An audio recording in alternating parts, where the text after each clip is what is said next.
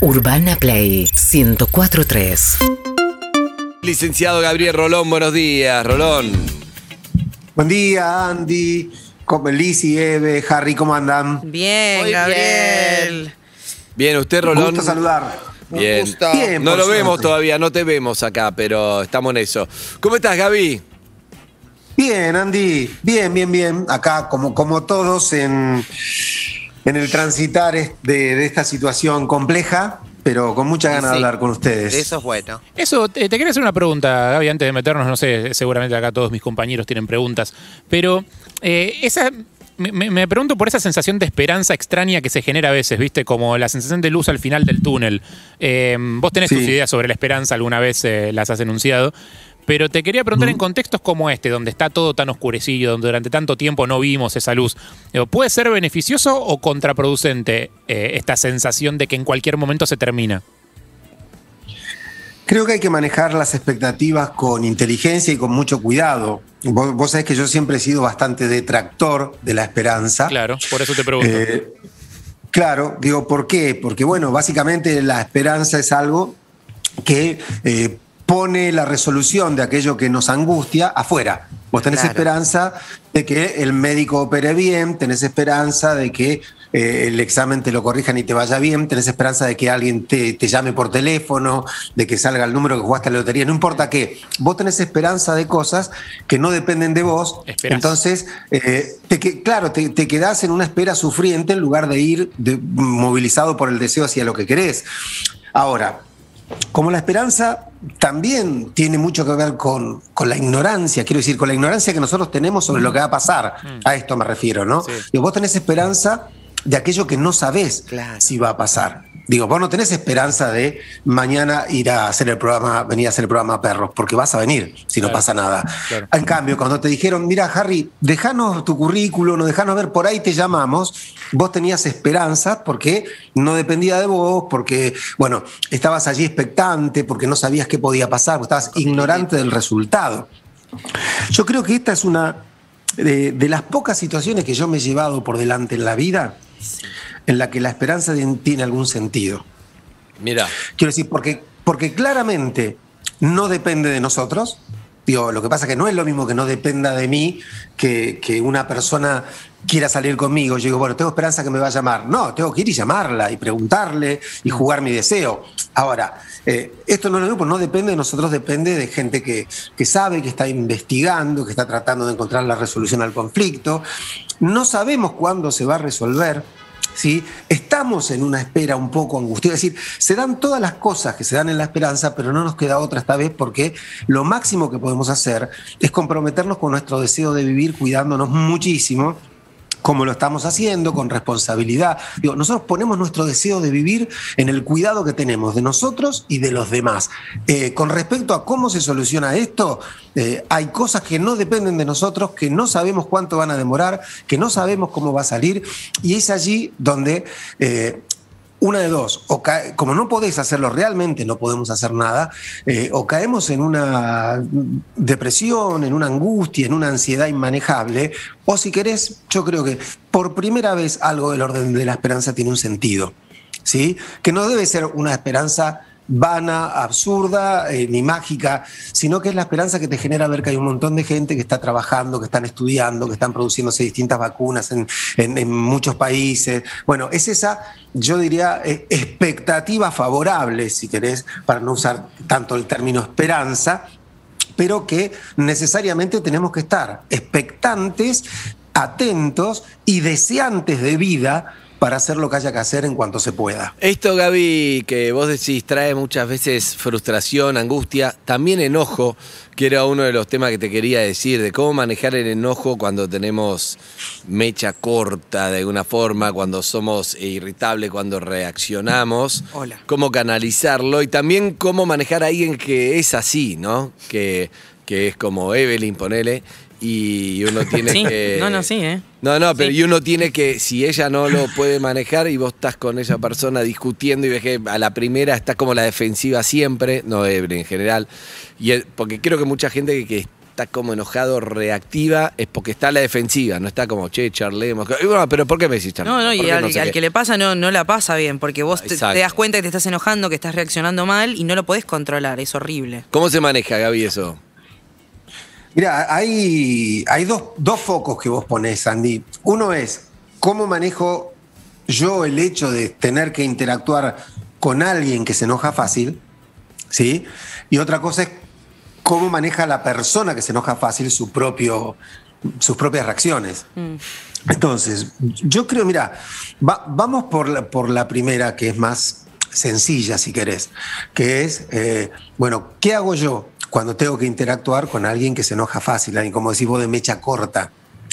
Yo creo que eh, la inteligencia nos permite tratar de comprender qué cosas le molestan a quienes están con nosotros, cómo son, eh, eh, si son muy susceptibles, si son muy sensibles, si por el contrario tienen buen humor o mal humor. Entonces nosotros vamos conociendo a esa gente, sobre todo cuando es alguien con quien tenemos que interactuar seguido, digamos, en un ámbito de trabajo, por ejemplo, nosotros sí que interactuamos este, todo el tiempo, algunos desde hace años, entonces, digo, una cosa que vos digas, mira, eh, yo sé que voy a decir esto y Eve, perdón, Eve, te, te- te- te hemos, te hemos tomado Sí, como ejemplo porque sí, vos, por dijiste, vos dijiste hola. No, pero me hago- cargo me hago cargo. Está me- re me. Rolón, está enojada, está caliente ya. Uy, la cara de orto. No te enojes, no te enojes, Eve, escúchame. No, ¿sabes qué, No, Rolón? pero digo, una co- No, mentira, mentira. no, pero digo, entonces, bueno, nosotros tenemos que saber y eh, manejar eh, las reacciones de, nuestro de nuestra compañera de la mejor manera. Es decir, con Claro, humor, pero tengo que hacer yo el trabajo de interpretar a cómo es Eve, aunque sepamos que ella es la que se enoja, la que no sé qué, tengo que, tengo que yo hacer un trabajo porque me doy cuenta. Porque si estoy como, Mirá. che, te enojas siempre y te lo digo, no va a ayudar a la situación. Exacto. ¿Sabes qué pasa, Andy? Hay algo que eh, la gente a veces dice, pero ¿por qué, me, ¿por qué tengo que hacerlo yo si el problema es del otro? ¿No? Eh, Exacto. Y si hay, algo que te, si hay algo que te demuestra la vida, es que por lo general siempre cede el, el que en ese momento está más inteligente o está más calmado. O si querés, siempre cede el que ama más. Entonces, quiero decir esto, est- estoy pensando, ¿te acordás aquella, aquella vieja anécdota bíblica de la decisión salomónica? Sí. ¿Sí? Que es, bueno, listo, muy, muy brevemente, son do- dos mujeres que van a decirle al rey Salomón que el hijo es de ellas. Las dos dicen que es de ella. Y el rey tiene que decir a quién de las dos se la da. Entonces, este, el rey, como no se ponen de acuerdo, dice, bueno, hagamos una cosa, lo parto a la mitad y se llevan mitad hijo cada una. Ay, Y, entonces una de, las, de- una de las mujeres dice, no, no, no, está bien, no hace falta, es de ella. Y entonces Salomón dice, no, es suyo, porque usted estuvo capa- fue capaz de renunciar por amor. Ah, me encantó, Rolón. sí. Excelente. ¿La inventaste vos? No, Claro. mentira, pero escúchame. Me gustó mucho, me gustó mucho, Gaby. Me gustó porque, porque sí, algo pasa eso en. Ya que estaban con los cosplayers, que veo que se quedaron pensando en eso en la Sí. nota porque es interesante. Eh, en Maya. Sí. Maya, Maya, el- la última película de Disney. Los que Maya. tenemos una hija así, Maya. Ter- te- cuando termina ahí algo así, como que da- de dar el primer paso para resolver un conflicto. ¿La del dragón? Sí. Raya. El- raya, raya, gracias. Por favor. ¿Vos qué me decís, Maya? Te quedaste pensando. Todos en son los que te siguen, te dicen, sí, sí, Andy, sí. No, Sí, este sí, sí, se quedó pensando en el juego del oyente, ¿No hay en el, que se llama eh, Maya? el juego de las preguntas, se quedó pensando Harry. Escúchame, eh, raya, raya, Eh, raya. pero no hay. Bueno, sí. Gaby, Raya en la película Sí. tiene algo que ver con eso, con ceder eh, para cambiar algo. Y yo siento muchas veces pasa también en la política, evidentemente no hay un interés de, de ceder. Esa grieta es porque o le sirve o no pueden o algo porque... Porque todos podrían decir, ¿sabes qué? Che, hablemos porque es importante esto, pero no, no. No para mí no, no, para mí no avanzamos porque está- eso está muy arraigado y, y hay una parte donde vos tenés que convivir con el que piensa distinto, de- de- en función de algo común, ¿o no, Gaby? Por supuesto, por supuesto. Eh, lo que pasa es que hay veces que si vamos al ámbito más, más íntimo, es donde más se juega estas cuestiones de las decisiones salomónicas, ¿no? Que uno dice, bueno, uno dice la decisión salomónica es, bueno, por partes iguales, es justa en teoría, pero ahí lo, lo que demuestra es la inteligencia del rey Salomón para decir, bueno, va a saltar la que quiera protegerlo y esa es la que más lo ama, esa será la madre. Y bueno, muchas veces estas cosas se dan en el ámbito más, más íntimo. Digo, yo veo que hay veces que hay gente que discute, poner una pareja, ¿sí? y discuten y discuten. Y la otra vez le dije a un paciente, me dice, no, porque yo tengo razón, me dice, yo sé que tengo razón. Y le dije, pero ¿vos querés tener razón o querés tener paz? Ah, Porque hay gente que no quiere tener paz, no quiere vivir bien, no quiere ser feliz, quiere tener razón. Eh, y yo creo que hay momentos donde uno tiene que defender sus argumentos, si estamos hablando de algo importante, y hay momentos donde lo que se juega no es tan importante. Estoy de acuerdo en lo que no pasa en una pareja, ¿qué es? ¿El ego? Entonces, ¿por qué no lo puedes hacer? Porque yo lo que te pregunto es, en una pareja, lo que pasa es que si siempre hay uno que se enoja y uno siempre se que dice, bueno, dale, cede porque en lo de Salomón fue una vez. Claro. Pero si la pareja Sí. es un poco así, decís, uh, hay momentos donde supongo que uno de los dos dice, che, tengo ganas de que una vez seas vos el que se. Está bien eso, porque, porque no puede ser cuando, cuando cede siempre el mismo, ahí se rompe la paridad. Andy y pareja viene de par, ¿no? Eso. Entonces, si es, ya no somos pares, o sea, yo soy siempre el que cede y el que aguanta. Y vos sos siempre él o la este, que tiene que tener la razón, porque si no se enoja, ya ahí la, la pareja se vuelve una pareja patológica. Pero hay momentos, de verdad, digo, donde vos te das cuenta que se pelea por otra cosa. O sea, vos decís, bueno, no, porque vos, y porque vos, y porque vos, y cuando vos, y, y vos decís, bueno, a ver, ¿qué es lo que están discutiendo acá, no? ¿Y qué es lo que están Eh, discutiendo? Bueno, lugares de poder, Andy. Lugares de poder. Mira, el ser humano eh, intenta cada vez que puede ejercer todo el poder que tiene sobre otro. Eso está en nuestra naturaleza y es muy cruel. Justamente, si algo nos enseña eh, el, el amor sano, es que cuando alguien. ¿Sabes quién es la, cuál es la persona que te ama sanamente? La que no ejerce todo el poder que podría sobre vos. ¿sí? Tiene un poder para lastimarte, para angustiarte, para frustrarte, y no lo ejerce, te cuida. ¿sí? O sea, yo creo que po- pocas personas te pueden causar tanto daño, Andy, co- como Lenita, como Flor. ¿Por qué? Porque tienen mucho poder sobre vos, poder afectivo, eh, porque pueden hacer de tu día un día hermoso o pueden hacer un día catastrófico. Sí, le pueden arruinar la vida Y- si quieren. Exactamente. Entonces me, me parece que justamente se trata de esto, ¿no? Hay algo Y- muy, eh, muy animal en eso que decís, Gaby, de eh, esa forma en la que eh, los animales se ofrecen al otro cuando hay confianza, ¿viste? Como los perros que o se dan vuelta y Sí. se muestran vulnerables o salen de la posición de guardia o te muestran el cuello. Eh, es es Ah. como un- una conducta muy de eh, me muestro vulnerable hacia vos porque confío en vos, confío en que no me vas a hacer nada. Exactamente. Eh, y yo creo que hay algo, es casi te diría una- un acuerdo que a mí me parece fundamental que debería tener una relación de afecto profunda, sea una, una amistad, una pareja sobre todo, digo, que es el hecho de, eh, eh, mira, te lo voy a decir eh, formulándolo con, con palabras, ¿no? Como si vos le pudieras decir a- al otro o a la otra, eh, yo sé que es posible que hagas algo que me lastime, pero sé también que nunca, jamás harías algo que me lastimara para lastimarme. Claro. ¿Se entiende? Sí. Sí. Es decir, por ahí alguna de tus actitudes me dolió, pero lo la primera premisa que tengo que tener si estoy en un vínculo profundo con alguien es, no me lo hizo a propósito, no me va a lastimar a propósito, porque si me hace eso, eh, su afecto por mí es enfermo, es patológico, es dañino o no me quiere. O me quiere mal o no me quiere. Entonces yo, perdóname, no me di cuenta, te lastimé. Ok, ¿fue mi intención dañarte? Nunca. Porque si vos crees que yo a propósito te voy a dañar, entonces no sé qué hacemos juntos.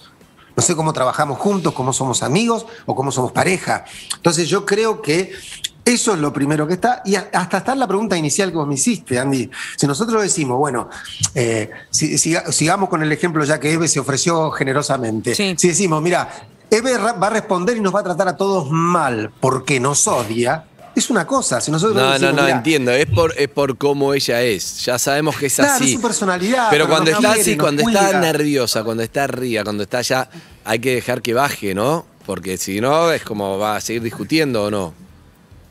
Sí, y por lo general cuando alguien está demasiado arriba ya no discute, pelea. ¿sí? Ya no hay discusión, hay pelea. Entonces, eh, a, a mí me parece que... Hay que como bajarse decía, de ring. siempre- es que la responsabilidad, esto es muy personal, es una manera muy personal de verlo, ¿eh? pero yo siempre he entendido, o creo entender, que la responsabilidad siempre es del que se da cuenta primero.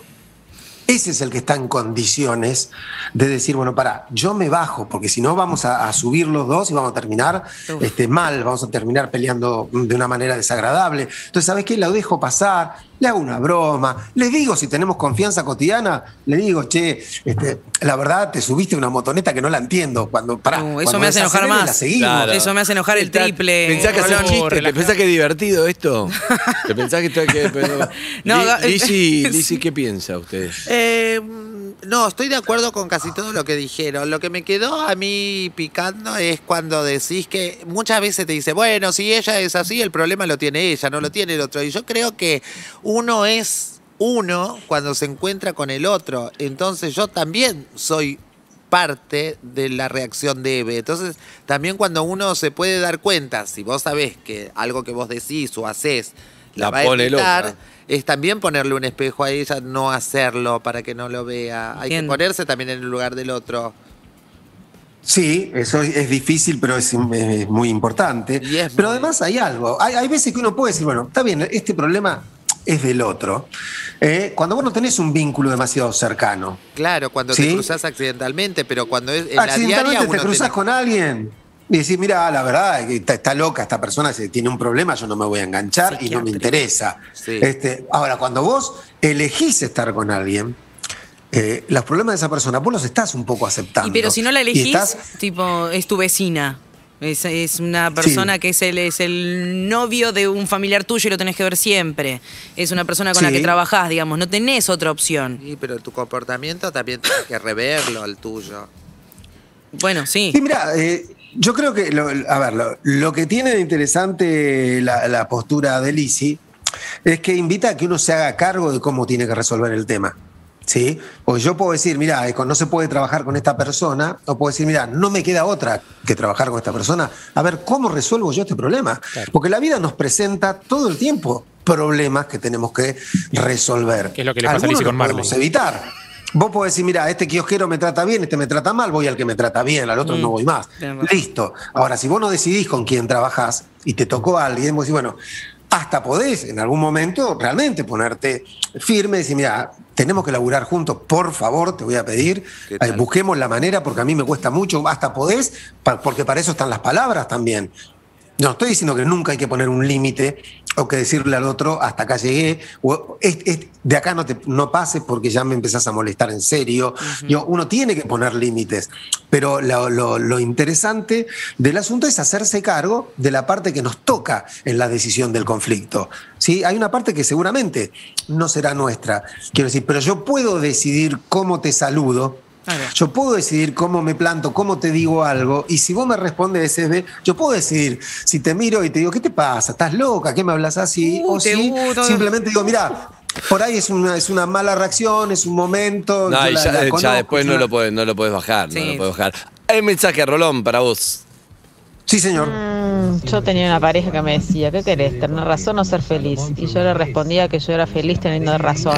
No. Porque si el tipo siempre cedía por, en las Andy, no lo estoy discusiones escuchando. porque, No lo estoy porque prefería tener paz a, a- a tener razón, al final te, cada vez que tenés una discusión por, con, con argumentos eh, y el otro cede, eh, te sentís un idiota porque el, el otro cede porque no quiere rompas En resumen, Banco. ¿escuchaste ahí, Gaby? No, nada. La banco. Es Ella como que dice- hubiera no, no, hablado yo, escuché el Rolón. Claro, ella lo que dice es que tenía una pareja le decía, vos qué querés, tener razón o ser feliz. Y ella dijo, yo soy, soy feliz, feliz teniendo, teniendo la razón. razón. Pero después decía que se sentía una boluda si siempre se tiene que bajar porque así el otro... No, si el otro se baja todo el tiempo, cada vez que tiene una discusión con argumentos, el otro dice, bueno, sí, No, tenés no, razón. Es que estoy loca. un poco una boluda, discutí, claro. discutí, dame la razón en una discusión. Lo que pasa es que el tema es charlar, no discutir. El tema Claro. es charlar, no discutir. No, claro. La discutir No, te lleva a una mira, pelea y la charla te lleva a No solamente charlar, sino escuchar. Porque muchas veces el, yo noto que el gran inconveniente que tenemos en, cuando nos comunicamos es en la tercera palabra ya viene la respuesta y todavía no terminaste la oración. Sí, sí, es cierto. Es- Uy, uy, uy, Uy, ¿qué pasó? uy, uy. No ¿Por qué? decís Porque el otro no le interesa. No- al otro no le interesan nuestros argumentos. Claro. Por eso te digo, le interesa tener razón. Tú vos decís, mira, eh, eh, como vos decís, vas por la mitad de la oración y ya te está contradiciendo y no sabe cómo termina la oración. Porque no le interesa lo que vas a decir. Quiere tener razón. Entonces, digo, la oyente decía, yo soy feliz teniendo razón. Una persona que es feliz teniendo razón es una persona con la que es muy difícil relacionarse. ¿Sí? Porque hay un nivel de narcisismo muy grande en alguien que dice, yo solo soy feliz y tengo razón. Le mando un beso a Caro, Bueno. eh, la mujer de Harry. Bueno, es muy difícil Harry, ser ella. Estamos con vos. Caro. Caro, te bancamos. No, perdón, no es que solo soy Caro, no es fácil. Caro, estamos con vos. Vamos, fuerza, Caro. Free Fuerza. Caro. No aflojes. Save de Caro. Avisá, Sí. guiñé el ojo. Dos veces. ahí, Sí, exacto. Dos veces. No, no es que solo soy feliz teniendo razón. 4C. pero- Mañana vamos todas tengo al 4C. razón, soy un poco más feliz.